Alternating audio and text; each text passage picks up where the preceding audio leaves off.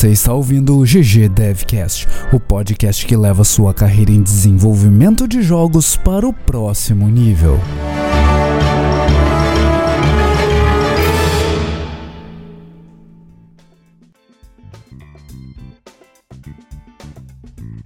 Fala galera, episódio 60 do GG Devcast começando diretamente da primeira edição da Poa Geek Week.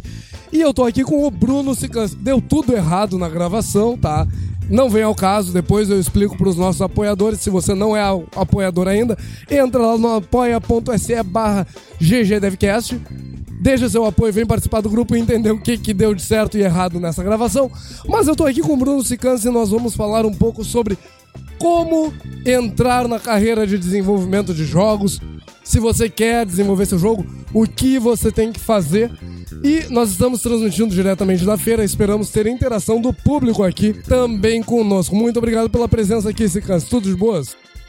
Tudo de boas, não tive problemas para chegar aqui.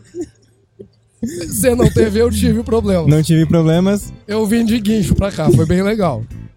E estamos aqui, né, na primeira edição da Poa Geek Week. É um evento que tem muito potencial. A gente espera que vai crescer bastante nos próximos anos. E, e é isso aí. Vamos começar a gravação. E é isso aí, galera. Sim, a Poa Geek Week. Quem não sabe, tá acontecendo. Aconteceu, né? Você tá ouvindo esse episódio gravado. Aconteceu na Pontifícia Universidade Católica do Rio Grande do Sul, no centro de eventos, dos dias 2 a 5 de maio. Então foi um final de semana bem intenso, bem legal. Muita gente participando, muita, muitas empresas vieram pra cá, tem gente fazendo cosplay, tem campeonato de Counter-Strike, tá rolando exposição de jogos das empresas que fazem parte da Associação de Desenvolvedores de Jogos do Rio Grande do Sul. Tem até campeonato de Horizon Chase acontecendo aqui no stand da Aquiles. Tá rolando o campeonato de Horizon Chase, rolou, né? Campeonato de Horizon Chase no stand da Aquiles. Tem a galera da pós-graduação em jogos digitais da PUC participando do evento também. Então, como o Sicans falou, sim, um evento que tem muito potencial. A gente espera que ano que vem a edição seja ainda maior. Ela vai acontecer de novo na PUC, de novo em maio. A gente tem confirmação das próximas duas edições, então 2020, 2021. A gente vai estar aqui no evento, vai estar prestigiando a galera e vai estar participando sim da Poa Geek Week 2 e 3 com o GG, com o Aquiles com toda essa galera super maneira que desenvolve jogos aqui no Rio Grande do Sul. E o que, que a gente veio fazer aqui hoje, Sicans? Hoje a gente vai falar um pouquinho sobre como entrar na indústria. Você quer ser. Você quer trabalhar com jogos, quer fazer joguinho, quer ganhar dinheiro fazendo joguinho, quer ficar milionário fazendo joguinho. Essa última parte não dá certo, mas a gente É, vai essa última parte não dá certo. Se você quer ser milionário fazendo joguinho, você tá errado. Você já começou mal. Não começa por aí. Eu- tem os dois caminhos que estão errados. Você querer ser milionário e você querer fazer MMORPG. Os dois dão ruim. Os dois dão ruim. E essa apresentação a gente vem fazendo sempre que nos convidam para esse tipo de evento, quando nos convidam para falar com alunos nas universidades. Então a gente resolveu trazer esse conteúdo aqui pro GG também para eternizar a nossa apresentação e deixar ela disponível para todo mundo, principalmente para quem não pode estar aqui conosco. O nome da apresentação, muita gente ouviu falar, é Eu Quero Fazer Jogos.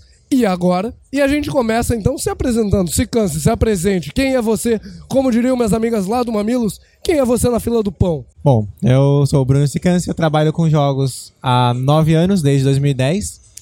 Eu comecei a trabalhar com jogos logo depois que eu terminei a minha pós-graduação em produção e programação de jogos, que é um dos temas que a gente vai falar hoje, mas serviu para networking para mim, para conhecer muita gente que eu não conhecia na indústria. E nos últimos nove anos eu passei por algumas empresas como a Glue, Electronic Arts em São Paulo, trabalhei em outra empresa brasileira que é Dois Mundos, e agora tô aqui no sul, na Quiris, no lugar que não faz frio, fazendo joguinhos. Isso é uma mentira, é uma falácia. A, a gente mente para as pessoas virem para cá fazer turismo em Gramado.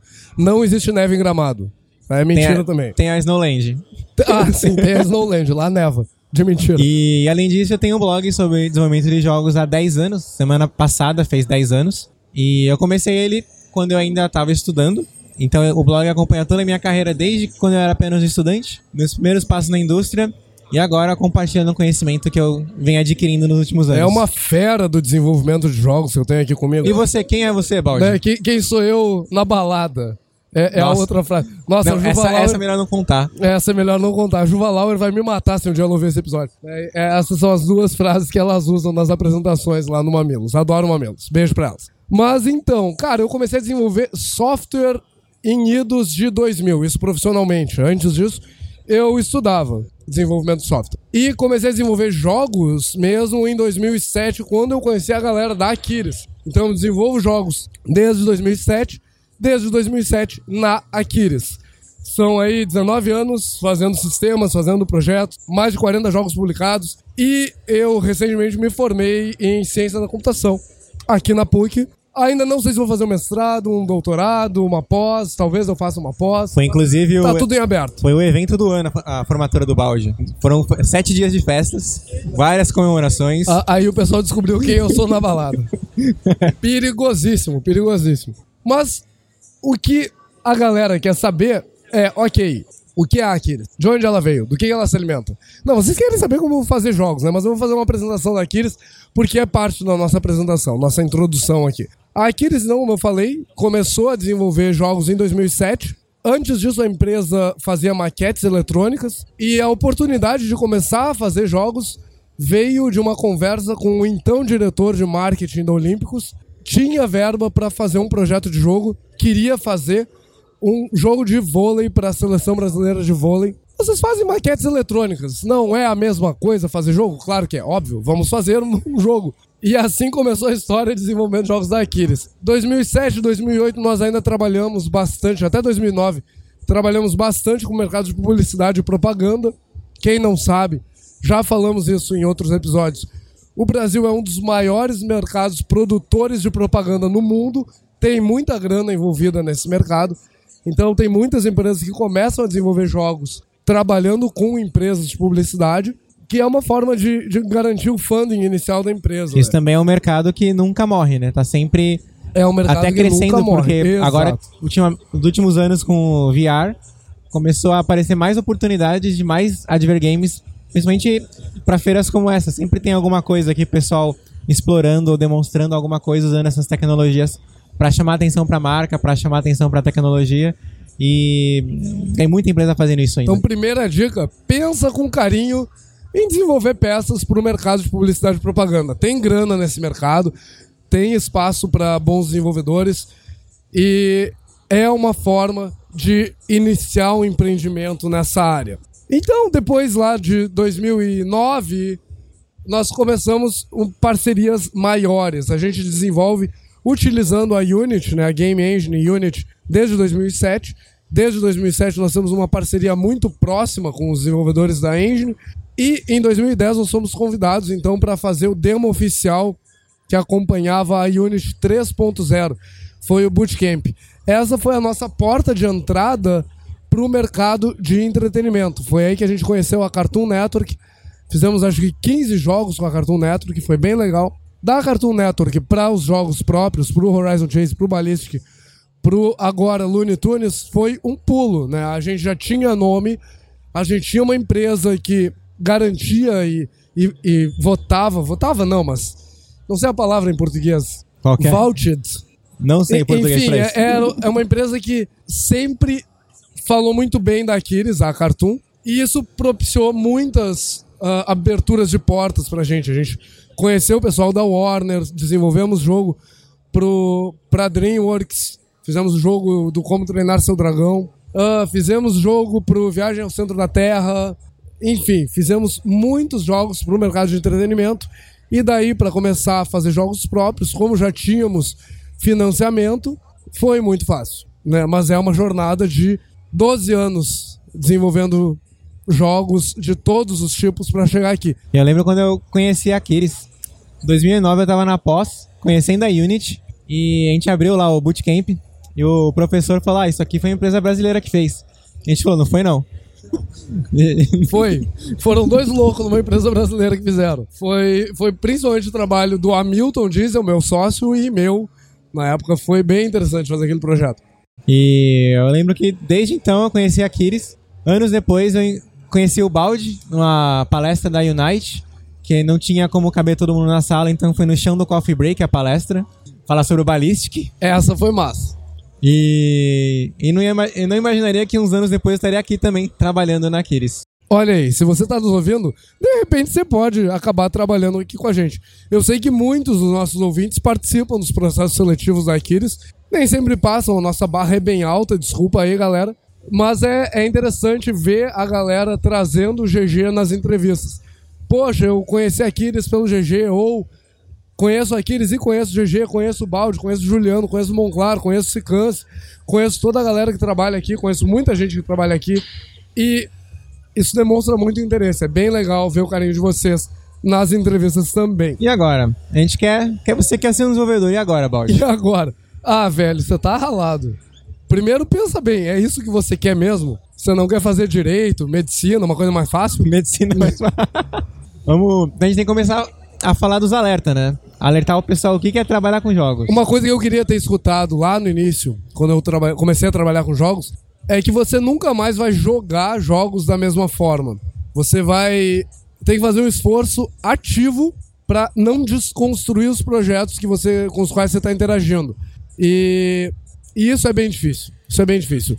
As coisas que antes te divertiam passam a, a te estressar ou a te interessar por outros motivos. Tu, tu passa a querer explorar áreas de cenários dos jogos simplesmente porque tu tá interessado em entender como elas foram desenvolvidas. E é legal que isso vem como um clique. Você tá. Tem um momento na tua carreira que você tá.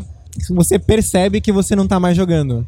E comigo foi bem que você falou. Eu tava jogando. Eu tava louco pra jogar o, Bar... o Batman Arkham City. E eu lembro que eu tava jogando e no começo eu comecei a entrar em prédio e começar a olhar tudo que tinha, começar a testar pulo, testar, e se eu fizer isso, fizer aquilo. Quando eu me liguei que eu não tava jogando, eu tava analisando o jogo. Eu lembro que para mim aconteceu no God of War, no primeiro God of War, que eu percebi que, cara, esse sistema de movimentação de câmera é muito do caralho. E aí eu comecei, entrava numa área e saía da área. Entrava na área e saía da área. Pra tentar entender como que aquela câmera estava sendo controlada. Porque claramente ela não era animada, mas ela parecia ter sido animada por uma pessoa. Parecia que o take era, era muito. Cinematográfico. Cinematográfico. E no fim das contas é um misto de cinema e, e produção manual com conteúdo gerado dinamicamente. Então, com conteúdo gerado por programação mesmo. Mas foi bem interessante. Nesse momento, clicou na minha cabeça. Ok, entendi. Eu agora não jogo mais. Eu estudo jogos e eu vou ter que aprender a jogar jogos para me divertir de novo. E é bem. É difícil virar a chave. É, acho que com o tempo você até consegue virar a chave em alguns momentos, desligar que você está analisando e realmente curtir o jogo. Mas aí também a gente, acho que a gente aumenta um pouco a nossa barra. O jogo tem que ser muito bom pra gente não estar tá analisando ele criticamente. É verdade, é verdade. E aí a outra coisa que eu gostaria que tivessem me dito lá no início, para eu me preparar mentalmente para trabalhar nessa indústria, é que trabalhar com desenvolvimento de jogos pode ser viciante. E podendo ser viciante, tu pode entrar na noia de trabalhar 12, 15, 20 horas por dia e acabar com problemas de saúde. É bem comum desenvolvedores de jogos terem problemas de saúde. Tá? É mais comum do que a gente tem coragem de admitir. Principalmente no começo da carreira, que você tá todo empolgado, começou a, a trabalhar, tá aprendendo pra caramba, tá com um projeto pessoal que você tá curtindo trabalhar, você não vê a hora passar. É verdade. E é muito comum nessa indústria as pessoas queimarem, entrarem em burnout nos inícios dos seus 30 anos. Então tem muito conhecimento que se perde porque as pessoas saem do, do, da indústria, elas desistem da indústria. Me aconteceu, já contei um episódio sobre o meu episódio de, de burnout. Voltem lá no passado, eu vou deixar o link aqui na descrição de qual foi o episódio no qual eu falei do meu burnout, do, do meu momento de crise. Não desisti da indústria ainda. Né? Mas quem sabe um dia, se eu não me cuidar. Eu acho que eu não cheguei a ter um burnout ainda. Não sei dizer como. Foco no ainda. Não sei dizer como. Mas foi. A, até agora tem sido uma jornada com altos e baixos. A sorte é. Acho que eu, meus baixos não foram próximos de um burnout ainda. Ainda. Mas agora, até exemplo do que aconteceu com o balde, eu tento me cuidar. Porque o, o balde foi uma história que eu acompanhei ali. Ele, ele tava perto. ele tava bem perto quando tudo explodiu. E não é fácil. Isso é, isso é um ponto que, que é polêmico a gente trazer aqui. A gente quer motivar as pessoas a trabalharem nessa indústria. Mas a gente não pode mentir, a gente não pode enganar vocês. É bem difícil trabalhar com desenvolvimento de jogos. Você vai trabalhar em equipes multidisciplinares, você vai trabalhar com concorrência acirrada, você vai trabalhar num mercado que cresce dia a dia. Eu sempre brinco quando eu tô fazendo essa apresentação que enquanto vocês estão perdendo tempo me ouvindo, coisas novas estão surgindo e vocês estão ficando para trás. E é verdade. Vocês agora estão ouvindo esse episódio e enquanto isso alguém está criando uma tecnologia nova, uma metodologia nova, um sistema novo, um projeto novo. E vocês estão perdendo tempo ouvindo a gente. A não ser que eles estejam ouvindo e fazendo alguma coisa ao mesmo tempo. A menos que você seja multitarefa e consiga fazer isso. Então, se você tá ouvindo agora só sem fazer nada, abre o teu computador aí, abre a Unity e sai- começa a fazer alguma coisa. Exatamente. Mas acima de tudo, vale muito a pena. Vale muito a pena. É, é muito gratificante ver o teu projeto na mão do jogador e, e ver a diversão no olho da pessoa. Quem nos acompanha nas redes sociais, quem acompanha o GG nas redes sociais, viu várias postagens que nós fizemos aqui no evento de pessoas jogando Horizon Chase. Eu vou tentar colocar links para vídeos ali na nossa descrição também, para vocês entenderem um pouco o que, que é isso. Ver a pessoa no stand da sua empresa se divertindo com o jogo que você fez. É muito legal isso. É a parte mais divertida que tem no desenvolvimento. A de pe- é legal ver a pessoa. a- tipo, aqui do lado tem um, um sofazinho com a TV que tá rolando o Horizon Chase. E é legal ver quando junta uns 3, 4 pessoas ali pra jogar com tela dividida. E o, o pessoal bem competitivo, assim, se, se batendo com o cotovelo, tentando atrapalhar o outro. E, e curtindo. E é legal só assistir isso. Só ver, tipo, o trabalho que você fez, a galera tá ali curtindo de verdade. Isso é. Acho que a maior recompensa que a gente pode buscar nessa área é, é poder ver esse sentimento da, dos jogadores. E o que, que a gente aprendeu, assim, ao longo do tempo, que são conhecimentos comuns a todas as áreas e que são muito importantes para qualquer desenvolvedor de, de jogo. A primeira coisa, não parar de aprender. É um mercado dinâmico, as tecnologias mudam, as ferramentas mudam, as formas de desenvolvimento mudam, as empresas mudam, os mercados mudam. A gente falava muito de free to play alguns anos atrás e é o grande modo de, de negócio, né? É o grande business model que, que a gente usa para os jogos. E aí vem a Apple, faz a apresentação deles esse ano, dizendo que vão trazer uma plataforma totalmente diferente, voltada para jogos premium. E aí ela muda completamente a dinâmica do mercado. Então você tem que estar estudando sempre, você tem que estar sempre atualizado para garantir que você consegue acompanhar essas mudanças que acontecem muito rápido. A gente ouviu a Google falando de jogos na nuvem, a gente ouviu a Sony falando do PlayStation 5. Então tem muita coisa acontecendo. Se você parar de aprender, se você parar de se atualizar, você vai ficar para trás, você vai ficar para trás bem rápido. E é Bem legal acompanhar as tendências, até porque muitas delas são oportunidades de negócio. É, essa, a da Apple mesmo é uma oportunidade para o futuro, alguém que quer voltar a fazer um jogo premium, deixar o, o modelo freemium, voltar a trabalhar com premium e lançar um serviço da Apple que é um serviço de assinatura, que é um, um serviço como um Netflix de jogos. E o Google também está vindo com, a, com o streaming, que é, um, é um outro, outra pegada, é outra coisa.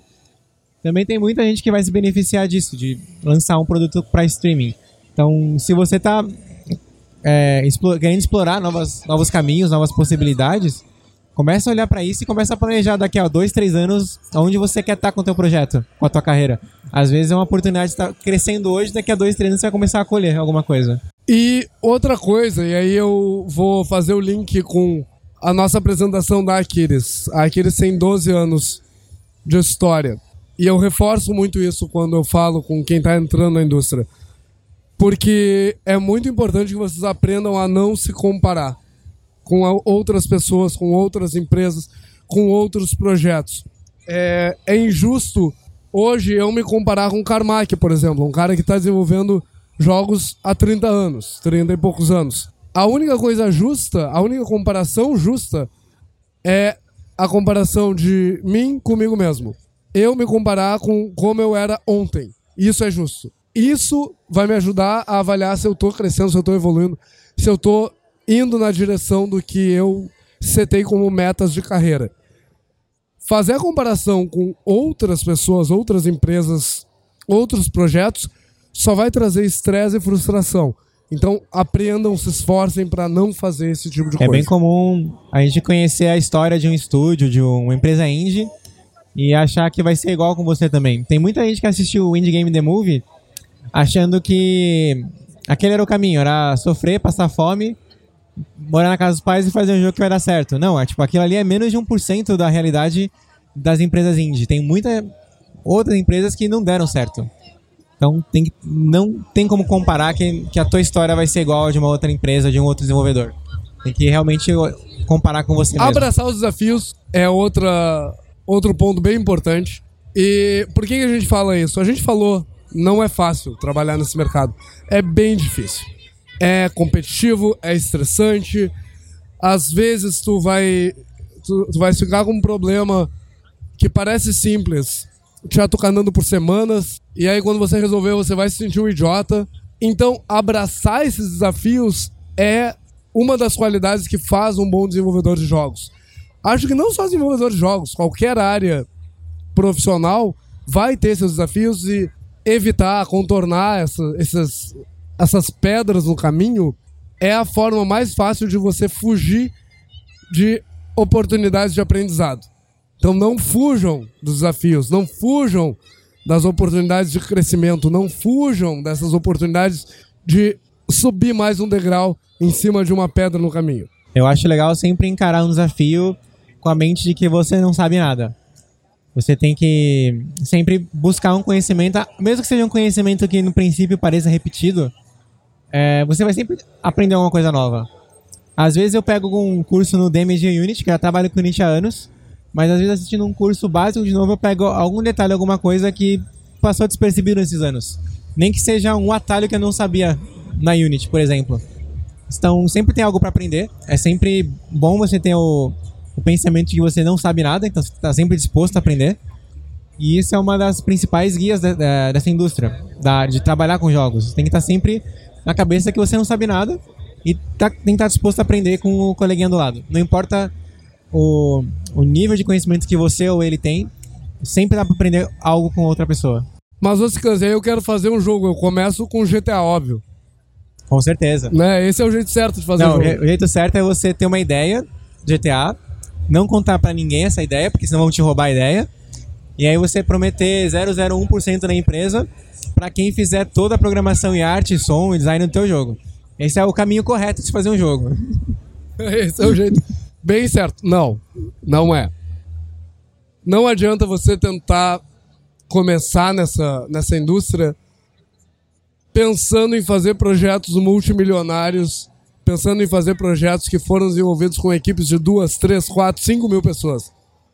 Não adianta você começar nessa indústria pensando em fazer projetos que foram desenvolvidos por 20 pessoas, por 10 pessoas. Você não tem experiência para isso. A Aquiles levou muito tempo para sair de uma equipe de 5, 6 pessoas para 15 pessoas.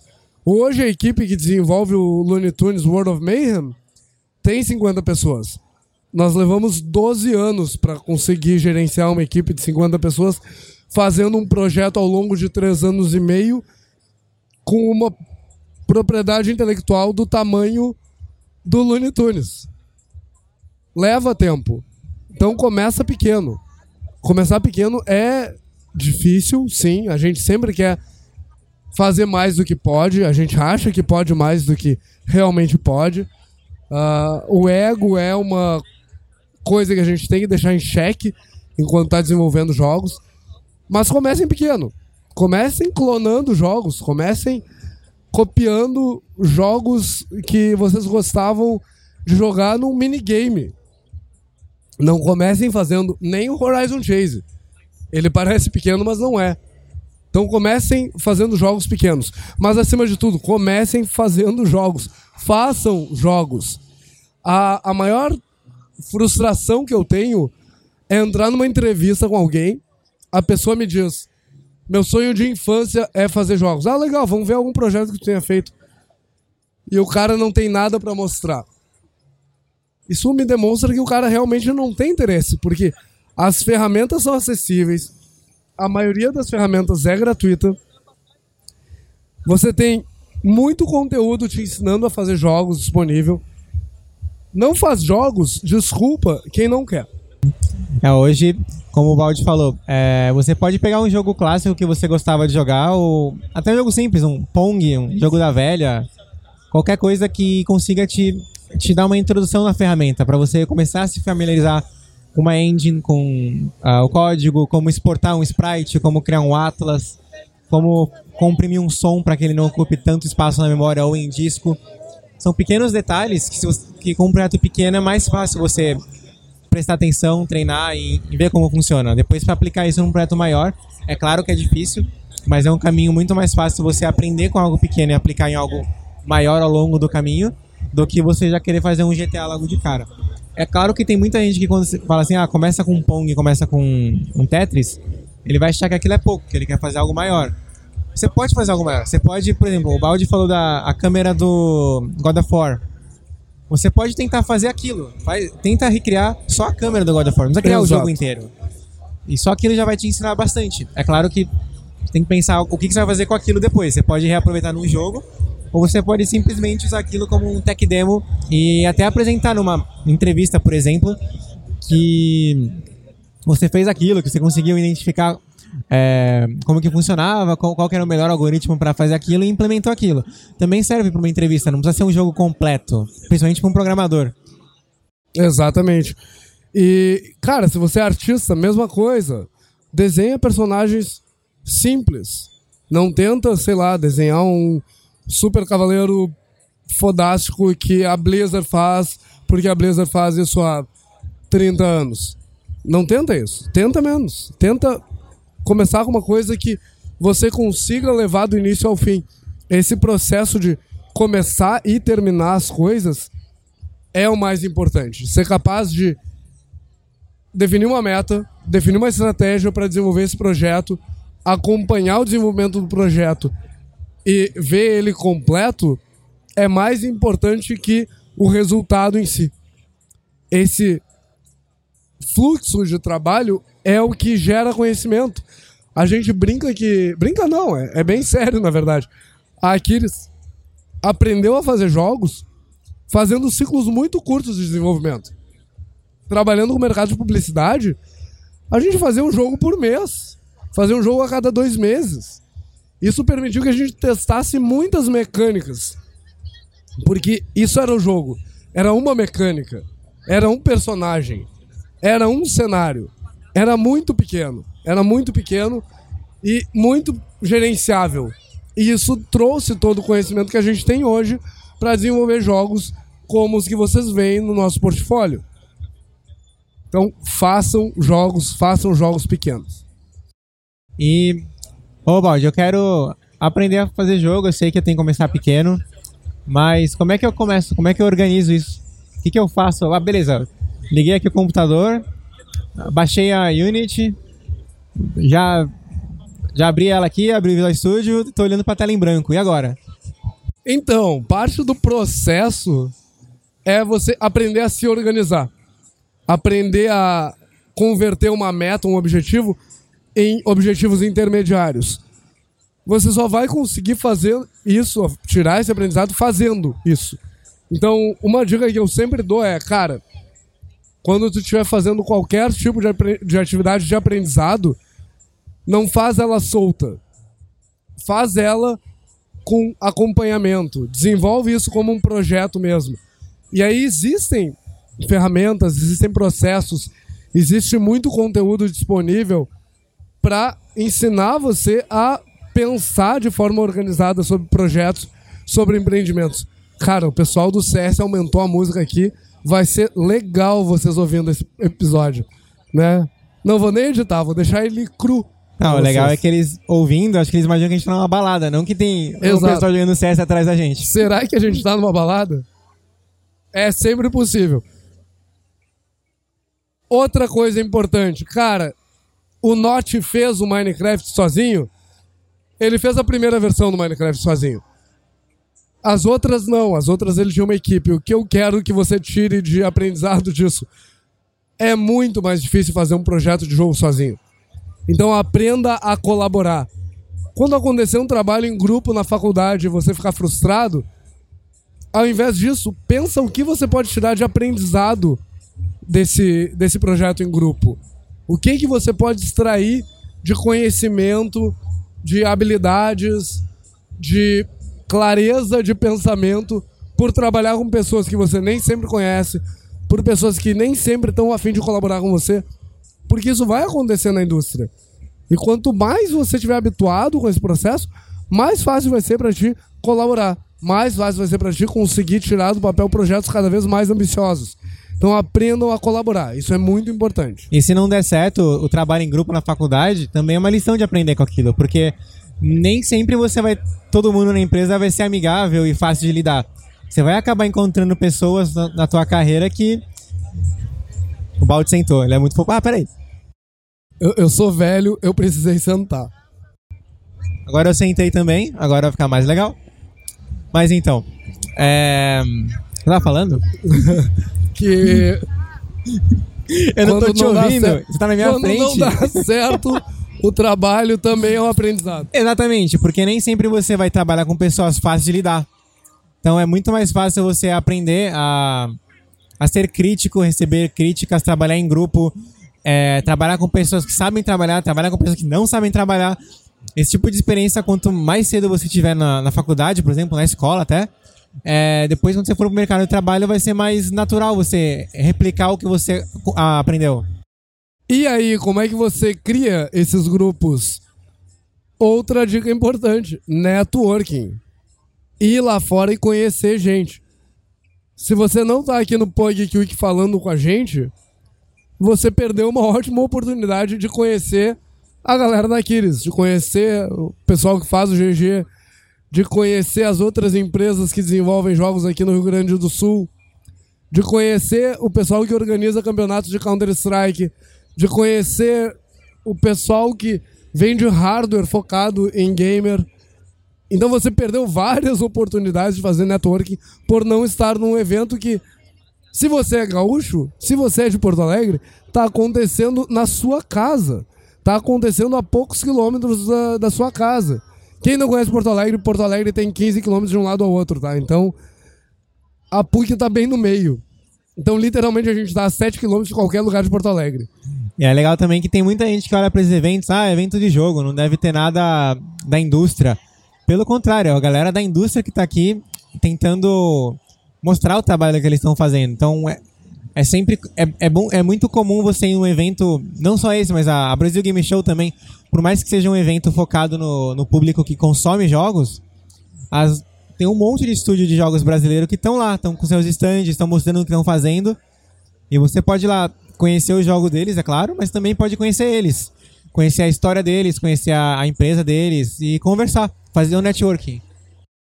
E outra coisa que me veio na cabeça agora, especificamente desse evento,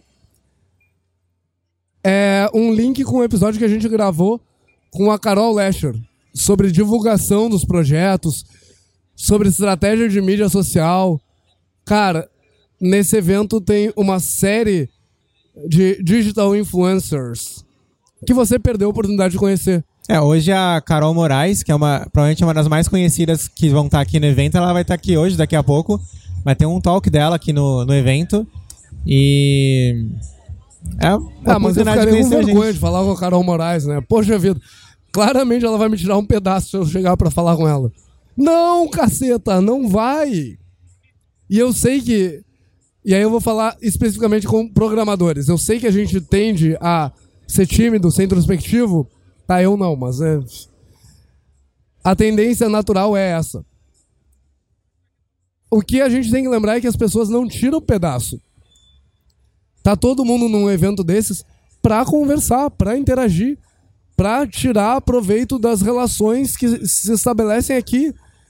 Então, quando você vem para um evento e aí vai rolar um after, e aí você diz: Não, não vou. Não quero ir pro bar com essa galera que eu não conheço. Vou pra casa jogar Fortnite. Você negou uma oportunidade de conhecer e interagir com essas pessoas. Então não percam essas oportunidades.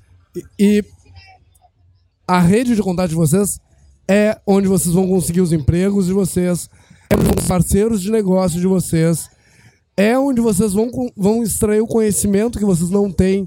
Então, usem a rede de contato de vocês, mas principalmente nutram a rede de contato de vocês. E fazer isso não tem outra forma senão participar de eventos, participar de encontros de desenvolvedores, participar dessa comunidade de desenvolvimento de jogos. Façam disso uma meta de vida de vocês. É. Além de eventos, tem, tem esses eventos que acontecem durante o ano todo. Em São Paulo é muito mais fácil porque tem muito mais eventos acontecendo. Inclusive tem eventos específicos para a indústria, como o Unite. Tem encontros da, da Unreal também, grupos de desenvolvimento. Além dos eventos, se você está numa cidade que não tem eventos, você não pode se deslocar até uma cidade que tem eventos, tem muitos sites, fóruns online. Provavelmente na tua cidade é possível que já tenha algum lugar que tenha um curso de jogo, nem que seja um curso menor. Às vezes é um curso é, de graduação, uma pós, mas às vezes tem um curso livre de jogos. E ali já é um lugar para você pelo menos ter contato com alguém que também quer trabalhar com jogos, que, é, que tem o mesmo objetivo que você, quer entrar para a indústria. E, e além disso, também você pode entrar em contato com as pessoas, com a gente diretamente online. Nossos contatos estão por aí em qualquer lugar. Você pode entrar no LinkedIn, ver todo mundo que trabalha na Kiris e mandar mensagem para eles. Com certeza eles vão ficar muito felizes de contar para vocês como que a, foi a carreira deles, como foi a trajetória deles. E não só na Kiris, isso você pode fazer no mundo todo. Ah, geralmente, as pessoas que trabalham com jogos, elas só vão longe se elas são humildes.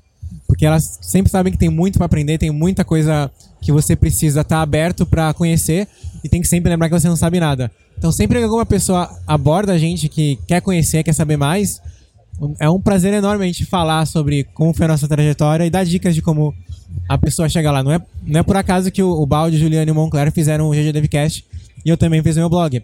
A nossa ideia é realmente isso, é partilhar, compartilhar o nosso conhecimento para ajudar mais e facilitar quem quer entrar na indústria e não, não sabe Cara, nada. tem um cara que é razoavelmente famoso na indústria, que é o J- Jason Gregory. Ele escreveu o Game Engine Architecture. Certo dia eu mandei um tweet pra ele, do nada. E aí depois a gente seguiu falando por DM, sabe? É um cara que trabalha na Naughty Dog, é um cara que não tem por que me responder, mas ele me respondeu. O Balde tá morrendo agora. Tô morrendo. Fiquei emocionado. E, e é como o Bruno falou. Quanto mais alto. Quem é Bruno? Quem é Bruno? O Cicança aqui na minha frente. Quanto mais alto o cara tá na indústria, mais acessível ele vai ser. Provavelmente ele vai ter menos tempo, mas ele vai ser mais acessível porque ele entende o valor do networking.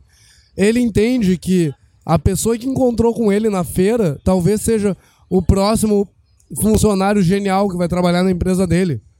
Ele entende que algum insight que ele escute de alguém do grupo de, de contatos dele talvez seja a próxima grande ideia da empresa dele.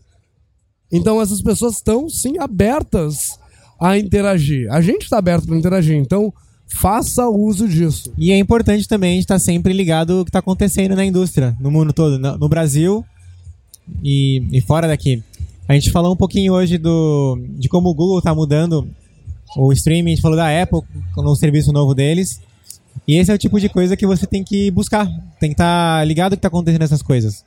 Porque são oportunidades tanto para você aprender o que está acontecendo, acompanhar o que está acontecendo na indústria, e também uma oportunidade de negócio, muitas vezes de você conseguir criar um projeto e se beneficiar desse momento da, da indústria.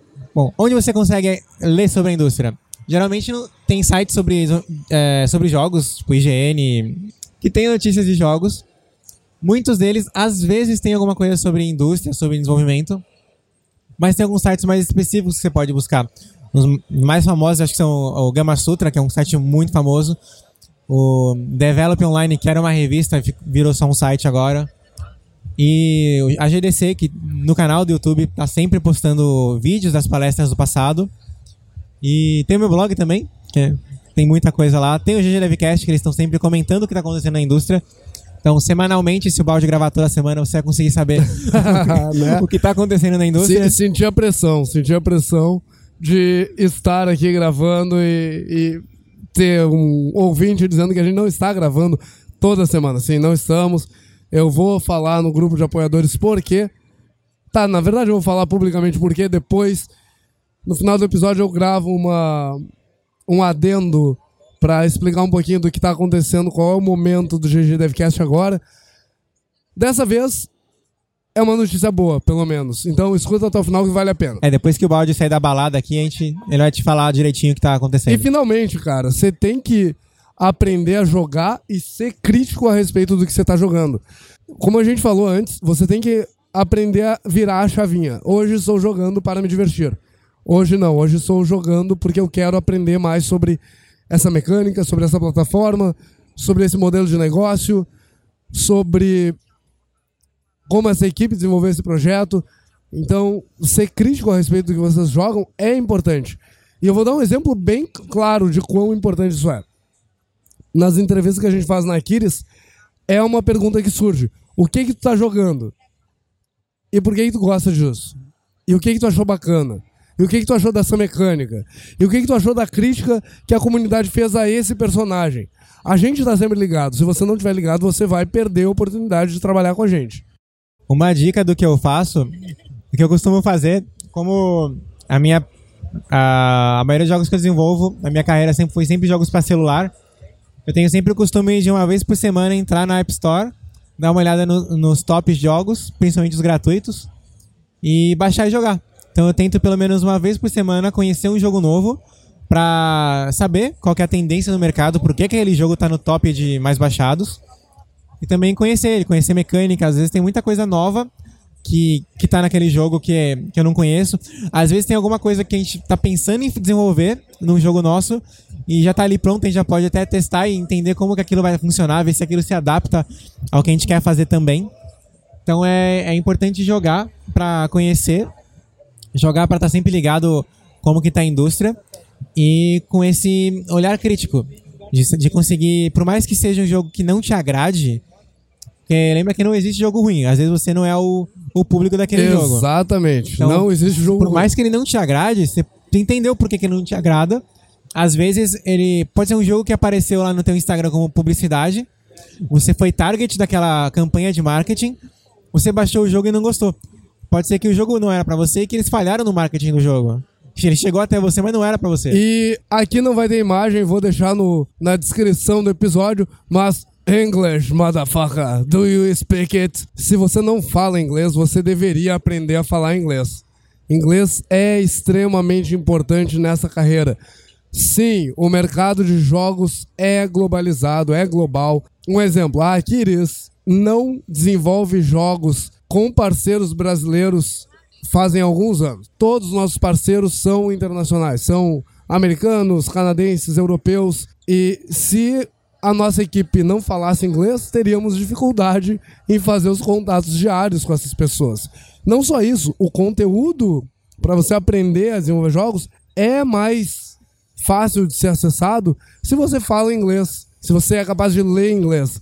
Se você for capaz de escrever inglês, você vai conseguir acessar as pessoas que produzem esse conteúdo. Se você for capaz de ouvir e falar inglês, você vai ser capaz de ouvir outro tipo de conteúdo e acessar as pessoas de outra forma. Vai ser capaz de conversar com elas numa GDC da vida, por exemplo. Então estudem inglês, aprendam inglês, porque é sim muito importante. Não tem como a gente gastar o, isso. Por exemplo, esse ano na Brasil Game Show, que acontece em outubro, o John Romero vai estar aqui no Brasil. E vai estar ali para você falar com ele. Ano passado tava o Kojima aqui em São, em São Paulo. É uma pessoa que você. Kojima não sei, ele fala japonês, mas o não, Romero Kojima, você consegue não. falar Kojima inglês com ele. falar em japonês. Não aprenda japonês, não vale a pena. Falar com a Nintendo, é não. É, fica no inglês que é, que é sucesso. Ou francês, né, Baldi? Francês. Francês é importante. E agora, como é que eu, como é que eu cuido da minha carreira, Baldi? Eu, eu já sei que eu quero fazer jogos. Boa pergunta. Eu já, eu já sei todo, tudo que eu preciso saber. Eu já tenho, já me avisou tudo que eu preciso. E agora, como é que eu cuido dela? Como é que eu me preparo para essa carreira? Cara, lembra que a gente falou sobre fazer as coisas como projetos? A sua carreira é um projeto. Trate a sua carreira como um projeto. Crie um plano, defina metas, faça acompanhamento semanal, pelo menos, ou quinzenal. da, dos objetivos que você se definiu. Seja crítico com você mesmo, porque a, a autoavaliação, a autocrítica é 70%, 75%, 80% do caminho para você ter uma carreira de sucesso. Se você não sabe onde você tá, como você vai chegar onde você quer? É tipo eu dizer, Waze, eu quero ir para casa. E eu não vou te dizer onde eu tô. Se vira. Ele não consegue, ninguém consegue fazer isso. Se um aplicativo de mapa não consegue fazer isso, quem dirá você com a sua carreira, que é uma coisa muito mais abstrata? Não tem como, só não tem como. Então, defina metas claras, defina objetivos alcançáveis, defina objetivos mensuráveis, faça acompanhamento, faça autoanálise, faça autocrítica, compare a sua evolução com quem você era ontem e usem esse projeto como o principal projeto de vocês. Porque sim, a gente trabalha um terço das nossas vidas. Então o trabalho é sim muito importante. E o trabalho vai consumir esse tempo de vocês. Se vocês não tiverem uma forma clara de entender onde vocês estão e para onde vocês estão indo, essa jornada vai ser muito mais cansativa, muito mais difícil. Uma dica legal é você você pensa na tua carreira, pensa onde você quer chegar, mas coloca isso no papel, planeja, faz um, uma linha do tempo. Imagina, beleza, esse ano eu estou estudando programação na Unity. O que, que, eu quero fazer com isso ano que vem? O que, que eu quero fazer com isso daqui a 5 anos, daqui a 10 anos? Daqui a 10 anos eu vou estar querendo fazer isso mesmo? Então, façam objetivos de curto, médio e longo prazo para sua carreira. Façam uma planilha e acompanhem isso. É como se fosse um, é um projeto mesmo. Você tem que acompanhar se seu projeto está atrasado, se está no prazo, se você vai precisar de mais prazo, se mudou, se você vai precisar aumentar o budget para fazer um curso durante o teu projeto. Exatamente. Como que você vai aumentar esse budget? Como você vai controlar esse investimento que você faz em você mesmo? E esse é um ponto bem interessante, né? Porque se você não sabe onde você está na carreira, como é que você vai decidir fazer uma pós-graduação? Como é que você vai decidir fazer um mestrado, um doutorado? Como é que você vai decidir fazer um MBA, um curso de especialização? É bem mais difícil. E pior do que isso, vai ser uma decisão aleatória. Uma decisão da qual você provavelmente vai se arrepender no futuro. Quer seja positivamente, não positivamente, mas né, menos negativamente, no sentido de bah, eu deveria ter feito isso antes. Ou, não, negativo, puxa vida, eu gastei cinco anos da minha vida e isso não me serviu para nada. Tem que pensar em objetivos que sejam bem é, pé no chão também, pelo menos no início.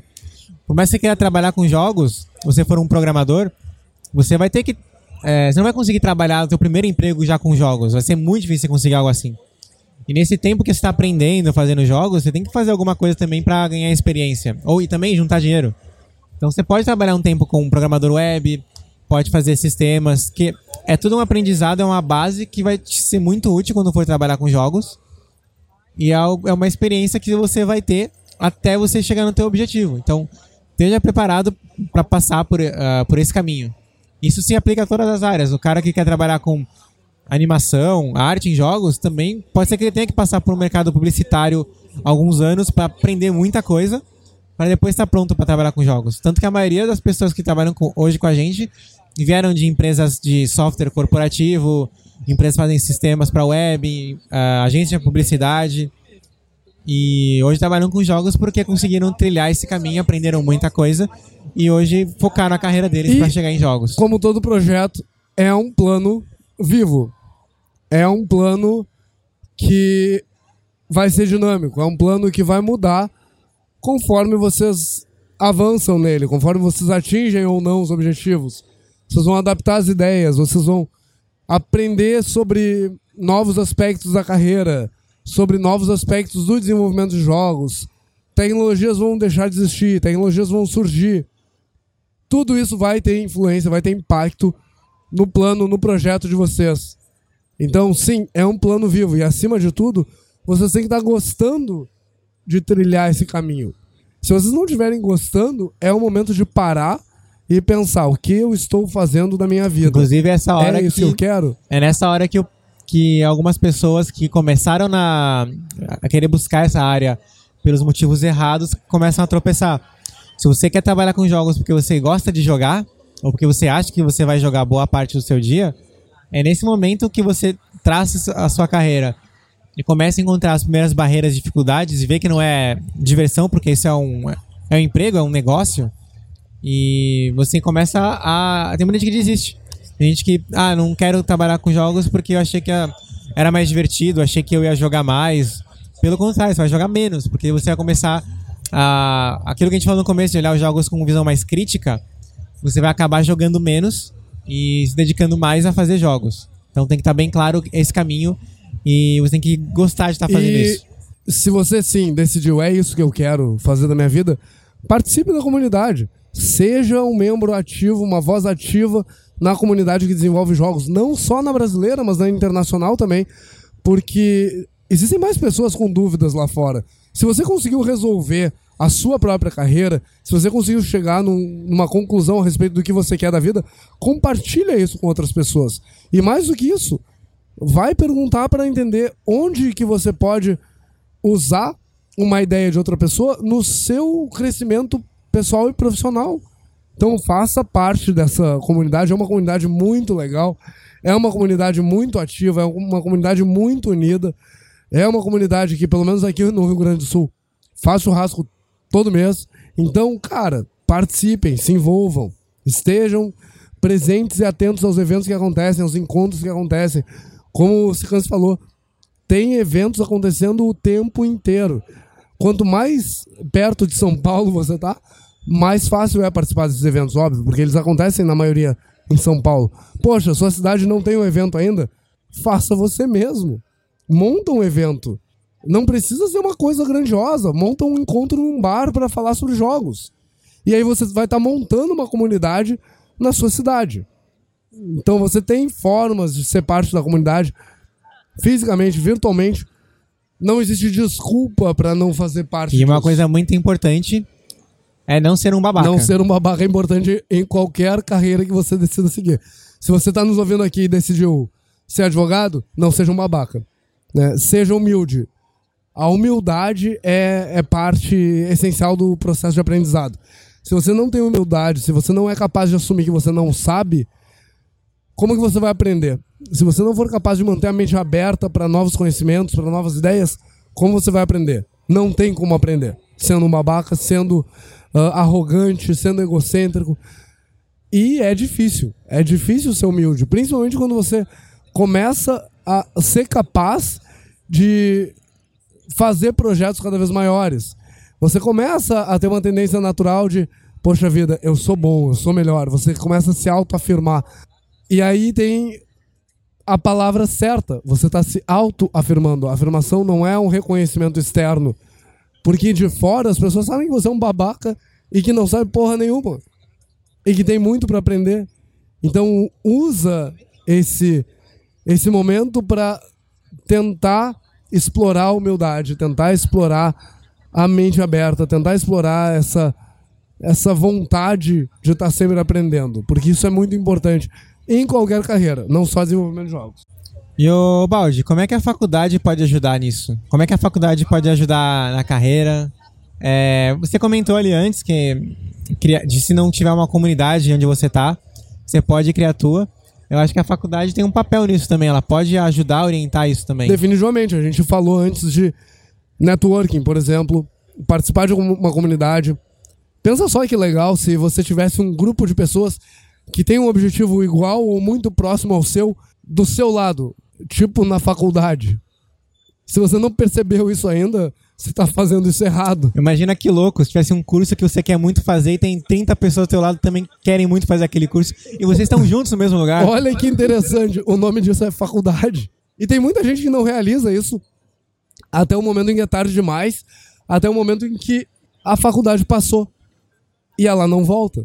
Ela não volta. E aí você vai ficar frustrado por ter investido 5 anos, 6 anos, 14 anos da sua vida num curso que te ensinou muito, mas que não deixou um legado, não deixou um grupo de amigos, não deixou uma rede de contatos, não deixou nem uma rede de conhecidos com os quais você possa contar na eventualidade de você ficar desempregado, na eventualidade de você perder o seu trabalho.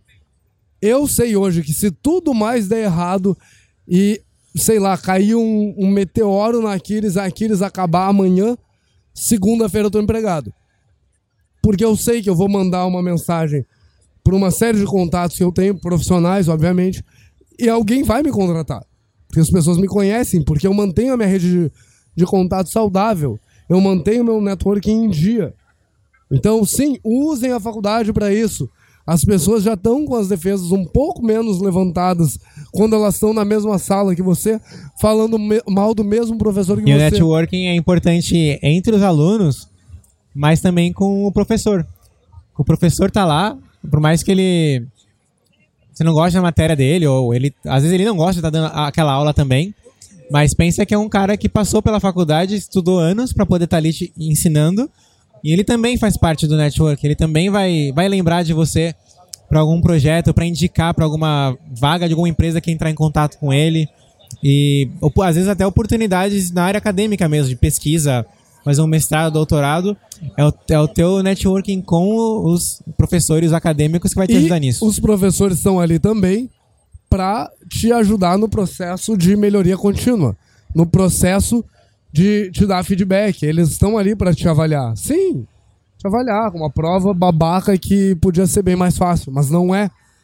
O objetivo deles é te dar clareza quanto à posição de vocês no tempo e espaço da carreira de vocês, da evolução pessoal e profissional de vocês. Então, usem isso a favor de vocês. Não fiquem tristes quando vocês tirarem um D numa prova, um 4 numa prova usem isso como uma oportunidade de aprender e entender o que, que aconteceu. O que, que eu fiz de errado? Por que, que eu não fui melhor nessa prova? Porque não tem outro lugar no, na história, no mundo, na sua carreira, em que você vai receber feedbacks com tanta frequência e feedbacks tão claros e tão bem direcionados a ti quanto na faculdade. Então usem esse momento para receber feedback, para aprender a receber feedback e para usar o feedback na evolução, no crescimento da sua é carreira. É um lugar para aprender a dar e receber críticas, que é algo importante na, em toda a carreira. E não, não só em jogos, em, em qualquer carreira. Você tem que sempre estar. Tá, ser humilde para saber receber uma crítica e ser humilde para poder dar uma crítica. E o melhor lugar para treinar isso é a faculdade. A faculdade permite que vocês errem. E não. Não vale a pena você ficar frustrado quando você roda numa cadeira. Pelo contrário, usa esse erro para alavancar teu crescimento. Erra, arrisca, tenta coisas novas, tenta processos novos de aprendizado, tenta processos novos de desenvolver uma prova, tenta processos novos de desenvolver um trabalho em grupo. Arrisquem. Se vocês não rodaram numa cadeira na faculdade, vocês fizeram isso errado. Eu não rodei. Você fez isso errado. Porque vocês não arriscaram. Se você não, não rodou ou não ficou muito perto de rodar numa disciplina, você fez isso errado. E eu sei que vários professores vão me criticar e vão falar que eu tô que eu tô querendo que os alunos não sejam o melhor possível. Não, pelo contrário, eu quero que eles sejam o melhor possível. Eu quero que você que está nos ouvindo seja o melhor possível. Você não vai ser o melhor possível fazendo só o mínimo para tirar 10. Não, eu quero que você faça tanto, uma tanto que você vai zerar a porra de uma prova porque você exagerou. Você tem que arriscar, você tem que ir lá fora e dar a cara a tapa. Faz isso na faculdade. O mercado de trabalho não é tão permissivo assim. Mas um também erro. arrisque, mas busca o feedback disso. Não adianta você arriscar, fazer um monte de coisa e tudo sozinho guardar para você. É, essa parte que a gente falou de buscar o feedback e dar feedback serve para isso também. Você pode fazer algo. o professor te, na, na, matéria te ensinou alguma coisa muito específica e você foi atrás para fazer um, algo além daquilo, um pouco a mais. Você pode, você conseguiu lá, tá feliz com o resultado, mas volta e mostra ao professor para ver se às vezes o caminho que você fez também deu certo, mas não é o melhor. Então ele vai também te dar um feedback nisso que vai ser bem construtivo para tua e, carreira. Acima de tudo, sejam mindful a respeito do processo. E é buzzword, eu sei, mas estejam presentes de fato. Ao invés de estar em sala de aula pensando na pizza que vocês vão comer mais tarde, estejam na sala de aula ouvindo o que o professor tem a falar, ouvindo o que seus colegas têm a comentar. Estejam presentes, estejam ali. Como eu falei antes, esse momento passa, ele passa rápido, e a única coisa que eu escuto de quem não fez isso é arrependimento, é dor por não ter aproveitado mais a faculdade, não ter aproveitado mais aquele momento com o professor, com o colega, aquele momento de se ferrar numa prova entender o que, que aconteceu. Então, estejam presentes. Desliga o celular na sala de aula e presta atenção no que está acontecendo. Ah, não tô afim. Cara, aí vai embora. Deixa que os outros alunos prestem atenção. Né? Não fique presente se você vai ficar só fisicamente presente. Estejam totalmente presentes. E, e é um processo de aprendizado também. Aprender a estar presente. Às vezes não tá afim já pode ser uma, uma bandeira de que você não tá no caminho certo. Já pode. Aquilo, você não tá interessado no que você tá aprendendo, já quer dizer que talvez não seja a tua área, não seja teu curso. E aí vale a pena você até repensar a tua carreira, se é aquilo que você quer. Exatamente. Tinha uma também... frase que eu ouvia muito. Quem faz o que gosta tá sempre de férias. Então, se você não tá se sentindo bem, é o que o Ciclano falou. Talvez seja a hora de reavaliar o que você tá fazendo. Mas, cara, eu acho que o que a gente tinha para esse episódio era isso. E se você curtiu o episódio, manda o seu e-mail lá pro contato arroba ggdevcast.com.br. Se você não tá com vergonha, deixa seu comentário lá no nosso blog no ggdevcast.com.br barra 060, que é o link para esse episódio. Se você quer nos seguir nas redes sociais, segue lá no Instagram, no Twitter, no Facebook. Segue no YouTube também.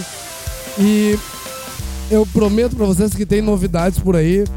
As coisas vão mudar um pouco aqui no programa. Eu vou gravar a... essas novidades fora daqui do evento. Eu acho que, que merece um pouquinho mais de atenção e um pouquinho menos de barulho. Mas vai ser parte desse episódio aqui também, então segue ouvindo que depois da nossa outro vai rolar uma, uma explicaçãozinha sobre como o programa está e para onde a gente está indo.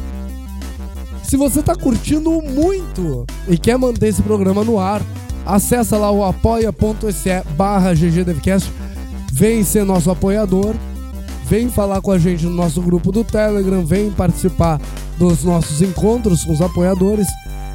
E se o Cicans não tem mais nada para falar, e eu acho que ele tem. É. Bom, quem não conhece, eu tenho o blog gamedeveloper.com.br. Tem muito conteúdo lá, principalmente para programadores, mas tem alguns posts também que são mais sobre a indústria, sobre carreira. Dá uma conferida lá, tem bastante coisa legal. Eu tento sempre fazer também algo mais prático, principalmente com Unity, que é o que eu trabalho. E uma dica também, é, se você quer tá procurando algo na área, quer trabalhar, não, não tem muito noção do que fazer, principalmente para programação, tem muito conteúdo específico para isso e tem muita coisa que a gente cobre nas nossas entrevistas que eu já publiquei no blog.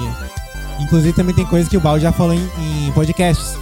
Então até uma maneira de você se preparar para as entrevistas é dar uma conferida Cara, no nosso conteúdo. Muito obrigado pelo seu tempo hoje. Talvez esteja no próximo episódio também. E por hora é GG. GG.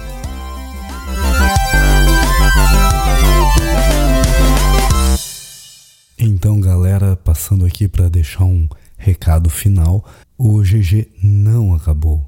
Mais uma vez, não acabou. Uh, eu queria comentar então rapidamente o que vem acontecendo. A verdade é que a gente não conseguiu retomar o ritmo de gravações agora que estamos os três morando em cidades diferentes. Os três não, mas o, o Juliano e e nós dois, o Monclar e eu, em fuso horários diferentes, as rotinas das empresas são totalmente diferentes, então nós não temos conseguido nos reunir para fazer a gravação. Dito isso, nesse momento nós estamos buscando outros membros fixos para o programa. E nas próximas semanas vocês vão ouvir outras pessoas que nós estamos testando como possíveis membros fixos para o GG Devcast, assim como estamos fazendo modificações uh, estruturais